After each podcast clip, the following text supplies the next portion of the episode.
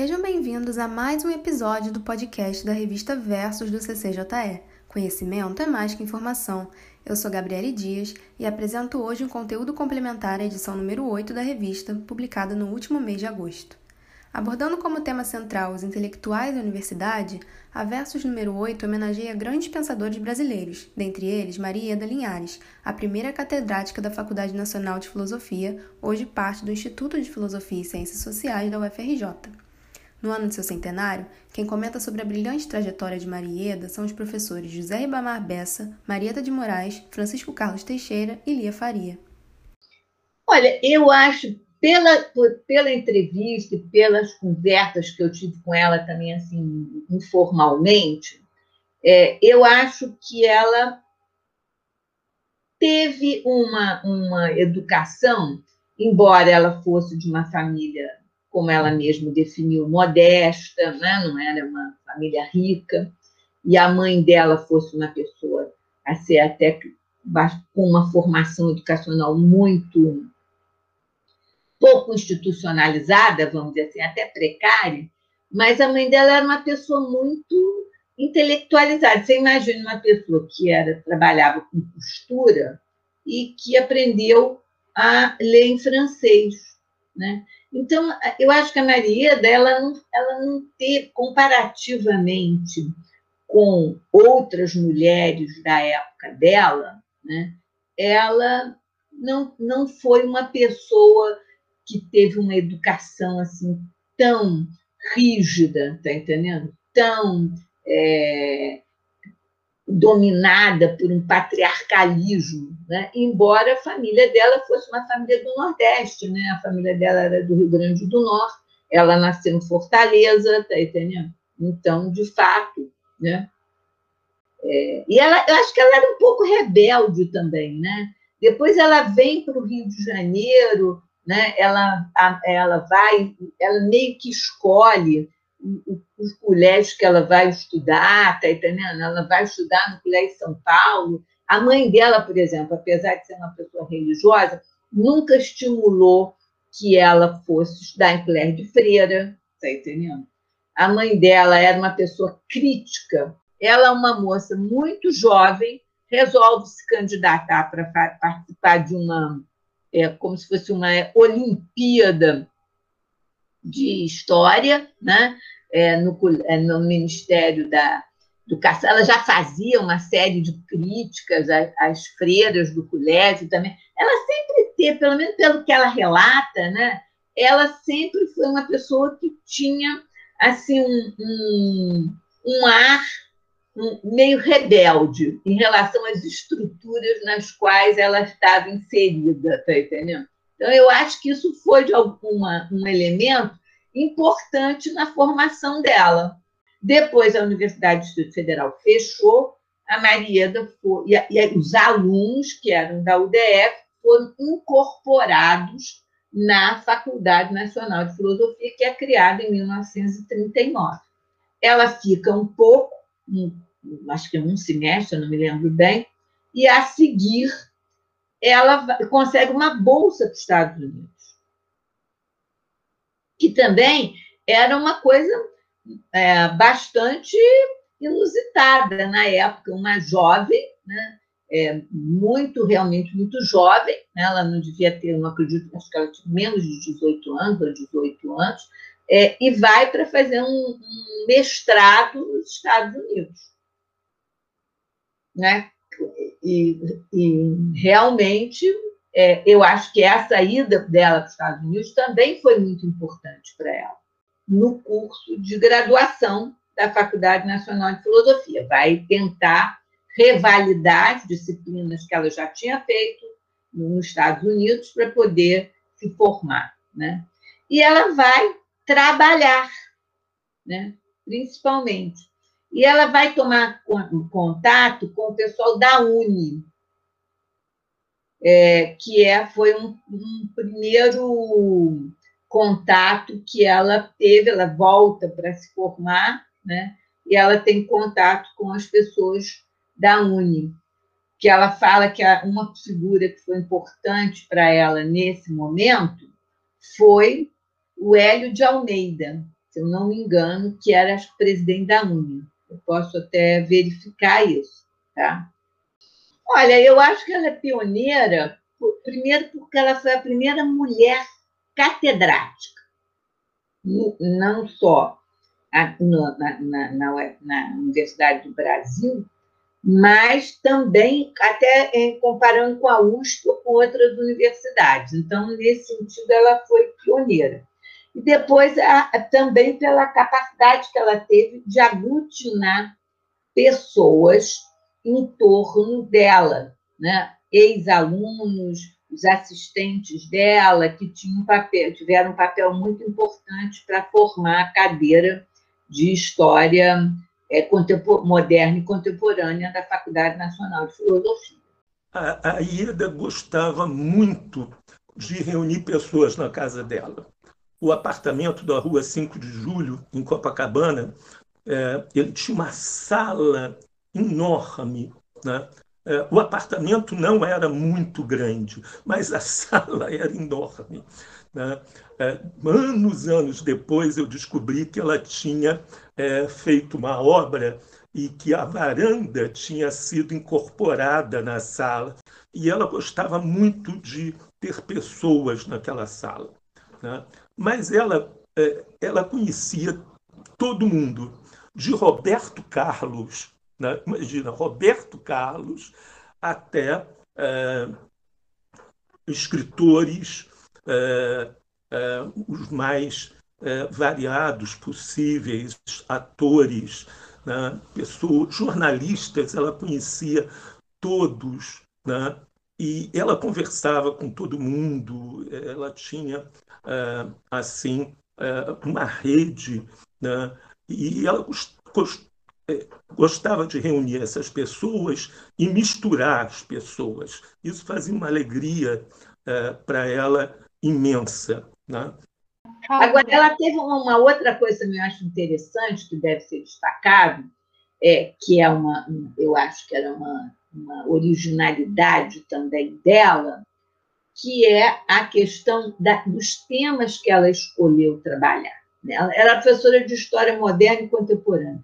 Mas, na época, não era comum, tá entendendo? As pessoas trabalharem com história recente pessoas, a história era uma coisa para estudar o passado. E a Marieda, ela trouxe para a disciplina dela, que ela poderia, por exemplo, ficar em História Moderna e Contemporânea, ela poderia ficar estudando a vida inteira é, História Moderna, ou mesmo pegar a Revolução Francesa, né, pegar a Revolução Industrial, que eram assim, grandes temas da história moderna e contemporânea. Mas ela não, ela trabalhou muito tema da atualidade, era o processo de descolonização, história da África, Revolução Chinesa, Revolução Russa.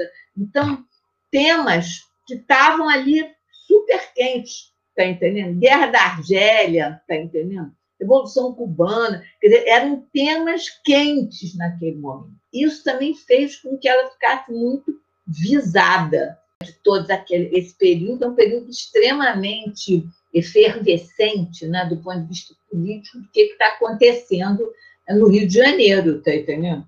É, naquele momento, né? Se você pensar as greves de 67, depois as greves de 68, né? E a, e a Faculdade Nacional de Filosofia, né? Era um, um burburinho total, né? Era um espaço de grande agitação política, né? Por sua abordagem ousada e inovadora do ensino de história, Ieda sofreu terríveis perseguições no período da ditadura militar. Era um momento difícil para a liberdade de pensamento no país. Mas ela, ela assumiu o, o, o, a, a Rádio MEC. Eu acho que ela teve lá é, um ano e meio, dois anos, por aí assim. Mas ela fez um, um, bom, um bom trabalho lá, quer dizer. Também que é, depois do golpe, é, ela, ela foi é, enxotada da rádio, ela foi respondeu a vários processos como comunista por ter É, quando houve o golpe, a, a, a Rádio MEC fez parte da, da, da cadeia, da, daquela cadeia da liberdade de rádio. A, a, as três prisões que ela teve, é, absolutamente arbitrária, sem ela não sabia nem de que estavam acusando ela, né? Dois grandes momentos da ditadura. Um é o golpe de 64. O que, que o golpe de 64 fez? Pegou pesado para desarticular o movimento operário, movimento sindical, é, prendeu é, é, alguns intelectuais que estivessem ligados nesses movimentos, mas deixou a intelectualidade é, é, preservada. Né? Então, Roberto Schwartz diz que de 64 até o AI-5, o movimento cultural no Brasil ganhou uma dimensão enorme. Os centros populares de cultura, CPC, criado na época pela Uni, a Uni tinha a Univolante, o Goulart liberou 100 combis é, é, é, é para é, é, a Univolante. os estudantes saíram aí pelo Nordeste, pela Amazônia, recolhendo manifestações de cultura popular e levando também, né, fazendo uma troca. Então, no, isso pouco antes do golpe. Aí veio o golpe. E, e aquele movimento todo, ele continuou vivo. Aí, quando veio a I5, por quê? Aí, o Roberto Chá diz que nesse período de quatro anos, né, é, o movimento cultural, cinema, teatro, música, é, é, é conseguiu é, restabelecer esse vínculo é, a partir da classe média, sobretudo. E aí vem aquela passeata, a morte do Edson Luiz, a passeata dos 100 mil, e aí o movimento fervilhando na rua. E é, é, os militares perceberam, né, e eu acho que eles fizeram uma leitura correta, porque eu sou fruto disso. Eu sou fruto das peças de teatro que eu vi, da música que eu ouvi, do cinema que eu assisti, né, e que foi fazendo também minha cabeça, é, felizmente. E aí eles perceberam isso e resolveram é, é, baixar o AI-5. Aí pegaram pesado em cima dos intelectuais e em cima da universidade. Né? É, olha, não é brincadeira, quer dizer, as pessoas hoje não, não, não, não, não, não tem uma consciência muito grande, mas é, é, eu vi uma professora ser presa é, é, já no, no, aqui na Avenida Chile, onde passou a funcionar um dos setores é, é, da antiga Faculdade Nacional de Filosofia. Inclusive, ela era uma professora conservadora, etc. Entraram é, abriram a porta da sala, a professora estava dando aula e disse: o aluno fulano de tal. O aluno estava lá. E aí a professora disse: Olha, por favor, eu estou dando minha aula, os senhores se retirem. Se quiserem falar com o aluno, falem depois da aula.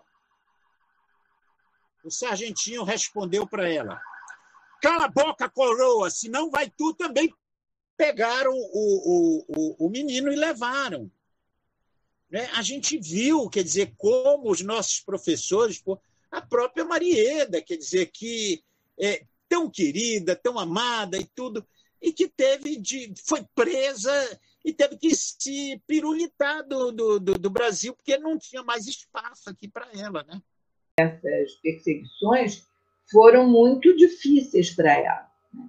E, principalmente, eu acho que a Ieda sofreu muito é, assim, certos essa, esses inquéritos internos, é, é, policiais, né, e, e acusações.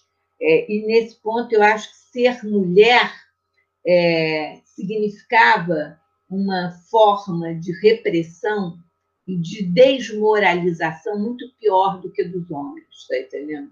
Então, os homens, eles eram acusados de comunistas, está entendendo? Ela era acusada de comunista. Se você pegar, por exemplo, a, a, o dossiê dela no, no DOPS, né, ou no SNI, que eu tive a oportunidade de pesquisar, né, você tem as acusações que são acusações de ordem estritamente ideológica e tem as acusações de ordem moral, de você colocar a, a mulher numa posição de ser uma pessoa também que não, não, é, que não tem, é acusada de acobertar atos imorais de, dos alunos, entendeu? Então, sempre essa ideia de você, da mulher, não é só questão de ordem política ideológica, mas é também você desmoralizar a pessoa do ponto de vista é, moral. Imagina, nos anos 50, anos 60,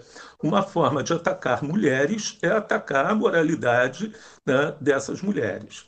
É, isso era muito comum. Isso era muito comum.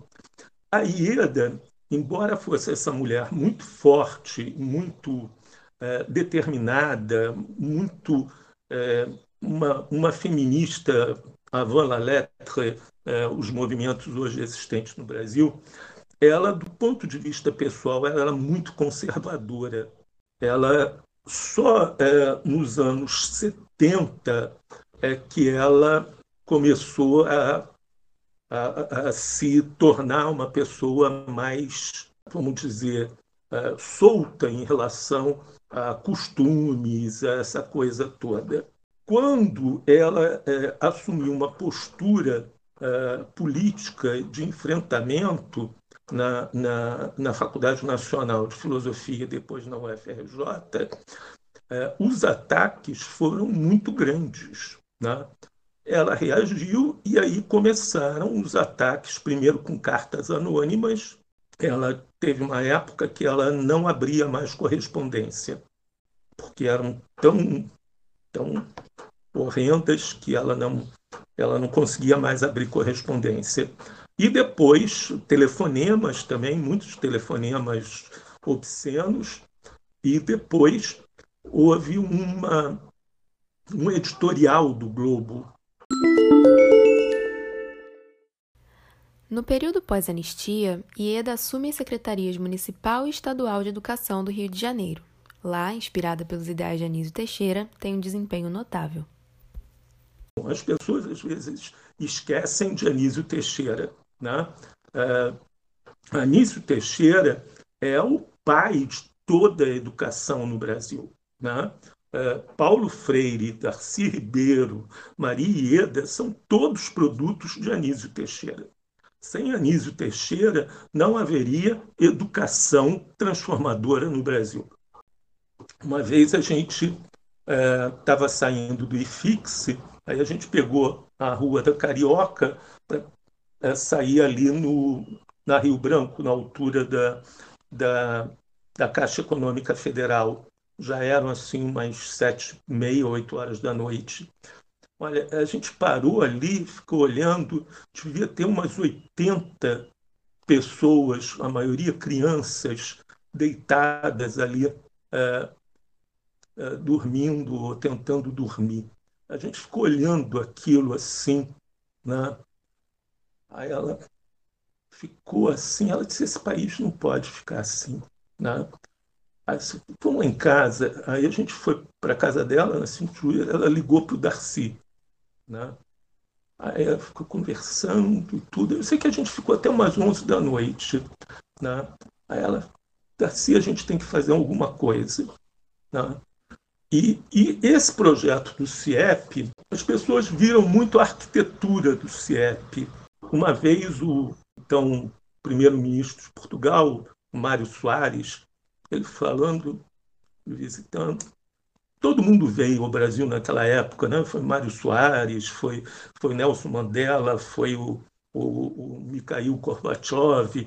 O, falei, com ele, é, as pessoas estão criticando porque é uma arquitetura. Isso é, só rico vai ter escola bonita. Isso aqui vai dar orgulho aos garotos. Eles vão ficar felizes. Acho que ela imaginava que, que pela educação e com aquela coisa de que ali poderia acolher crianças, ia ter uma moradia, ia ter comida, ia ter é, uma chance de ficar ali o dia inteiro, não ia estar na rua, não ia estar sendo fuzilado, não ia ter alguma coisa ia ter ser é, feita. E esse exemplo os outros estados iam seguir, ia acabar sendo dotado o Brasil inteiro. Né? Tinha assim uma, uma ideia de que a coisa ia colar, ia pegar. Era impossível alguém ser contra. Isso é muito a cabeça do Darcy. O Darcy nunca entendeu as pessoas serem contra os CIEPs. A Mariana foi a melhor secretária municipal de educação que a cidade do Rio de Janeiro já teve. E os documentos comprovam isso. Ela fez uma reforma curricular imensa, ela retomou os grêmios estudantis, ela separou estudos sociais, recriando história e geografia antes da mudança da lei ela peitou, não esperou lei federal nenhuma. Ela abriu as secretarias, escolas, as comunidades, a participação democrática, né, visando essa escola republicana. É, a educação integral é o trabalho de interdisciplinaridade em que você pega todos os conteúdos dos campos do conhecimento diferenciados e trabalha esses saberes de forma interdisciplinar. Além disso, a importância de trabalhar com todas as linguagens. As linguagens artísticas, a linguagem matemática, a linguagem geográfica, é dar um outro cunho ao conhecimento, quer dizer, não é mais é, aquela educação só da memória, de decorar, não. É uma educação crítica, uma educação analítica, que visa formar esse cidadão. É uma formação completa, integral. Nós temos muito trabalho produzido sobre CIEP, sobre Marieda e sobre Darcy Ribeiro. A verdade é a seguinte: eles marcaram, né? marcaram o setor político, cravaram o nome da educação. Então, hoje, educação, educação integral é pauta obrigatória em qualquer campanha eleitoral. Claro que a maioria mente, mas ela foi colocada na pauta. Porque tinha uma biblioteca com 3 mil livros aberta à comunidade. O CIEP abria sábado e domingo para festa, casamento, batizado, festinha de 15 anos, abriu até para velório. O prédio era deles, era da população, era da comunidade. Depois fizeram com piscinas para abrir sábado e domingo. Então, é um equipamento social que não é equipamento social trancado com cadeado, é um equipamento social para ser usado pela população que trabalha, paga impostos e tem direito a esse serviço público. Marieda, ela acima de tudo, ela foi uma militante. Ela foi uma militante tanto é, no campo da história, no campo da disciplina, quanto no entendimento que a disciplina implicava em responsabilidades é, de transformação social. Ela nunca imaginou a história como sendo alguma coisa de gabinete, como sendo alguma coisa que se encerrava num trabalho de pesquisa que eh, iria para eh, eh, biblioteca ou sala de aula. o trabalho dela sempre foi um trabalho de transformação, de militância. Se você pensar, ela era muito mais uma intelectual, uma pensadora, do que propriamente uma professora. Né? A Mariana começou a ganhar prêmios nos Estados Unidos e tudo com 20 anos ela dominava, falava inglês, francês fluentemente aos 20 anos. Inclusive, quando tiraram todos os empregos dela, ela sobreviveu como tradutora, outra pessoa assinando, porque nem, nem assinar as traduções ela podia. Porque ela tinha coisa da resistência também, né? Isso que está no livro, é, é, a deformação da história, né? É, no depoimento do Lincoln. A Donieda sabia conviver com a adversidade, né? Foi presa, é, pegou porrada, é, foi exilada, é, voltou e lutou até o último suspiro. Então, ela era mulher de luta. Eu acho importantíssimo estar falando de Marieda. Marieda, aquela mulher baixinha, cearense, brava, guerreira, que nunca se dobrou, que nunca se curvou. Tem um episódio dela incrível, quando ela sai do Brasil, porque ela não foi exilada. Ela foi altamente perseguida, mas ela não foi exilada.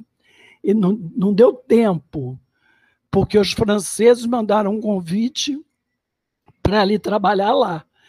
Aí ela teve que procurar, adivinha quem para assinar? Golbery, General Golbery.